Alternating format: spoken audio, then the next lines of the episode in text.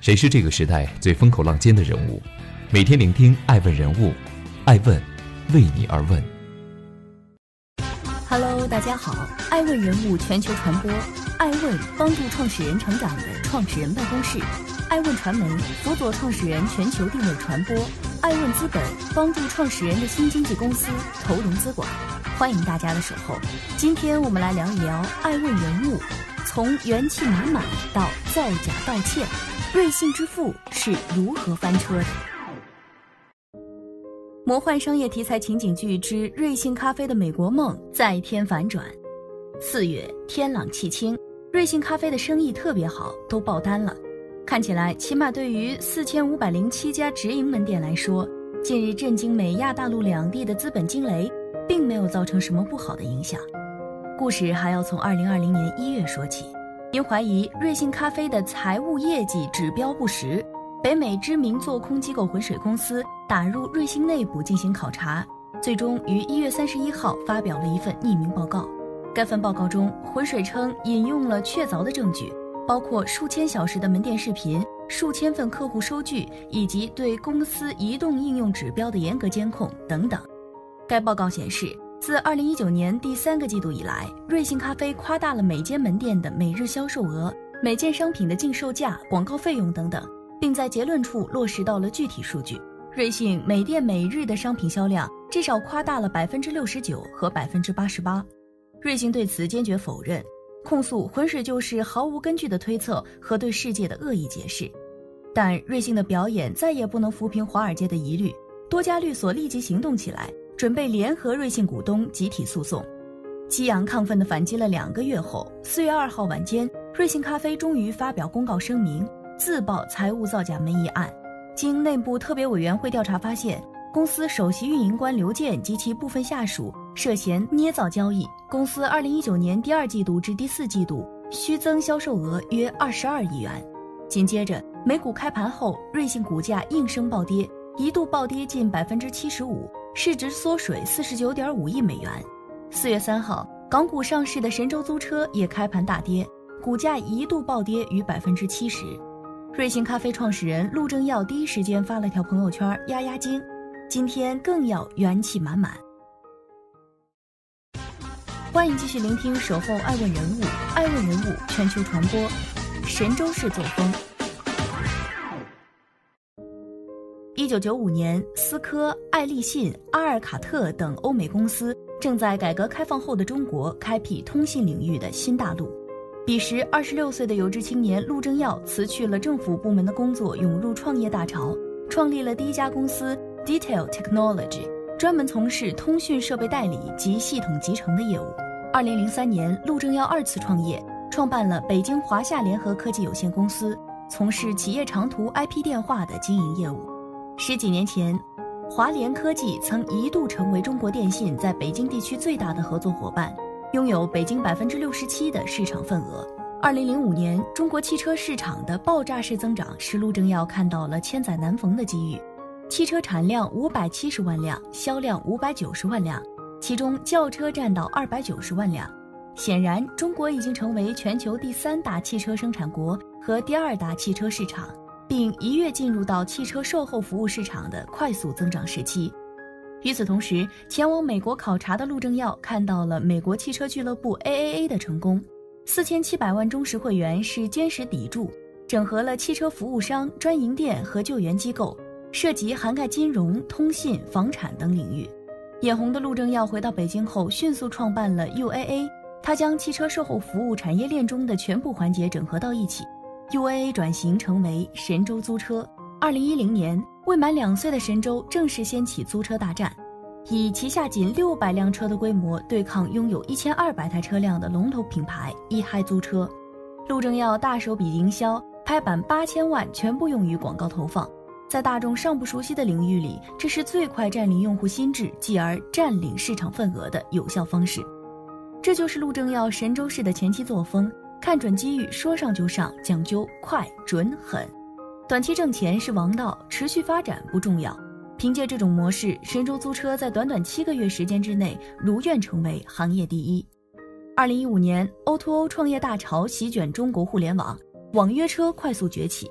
来自北美大陆的 Uber 打响了在中国市场的第一场战役。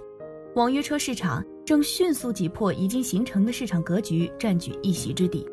陆正耀急急忙忙召开了一次会议，认真分析了这个靠补贴催生订单、快速拉高估值的模式究竟是怎么赚钱的。陆正耀最终决定以 B to C 的方式闯入其中。紧接着，二零一六年一月，神州优车正式成立。陆正耀将先前神州专车的相关资产、业务、债权、债务及五家子公司百分之百的股权全部植入，可谓孤注一掷。但神州是赢了。二零一六年上半年，神州优车集中完成多轮融资，先是三月引入云峰投资、云岭投资、中金公司等战略投资者、财务投资者以及六家做市商，完成约三十七亿的融资。紧接着五月，再完成一轮约二十亿的融资，包括浦发银行、浙银资本、招商致远、上汽等战略投资者及财务投资者入局。这是神州市的后期作风，更快、更狠、更高利润；而上市则成为这套玩法的最直接目标。参与烧钱的资本都在等待这一刻。二零一四年九月，神州租车如愿在香港上市。紧接着，二零一六年七月，神州优车正式挂牌新三板，成为全球专车第一股。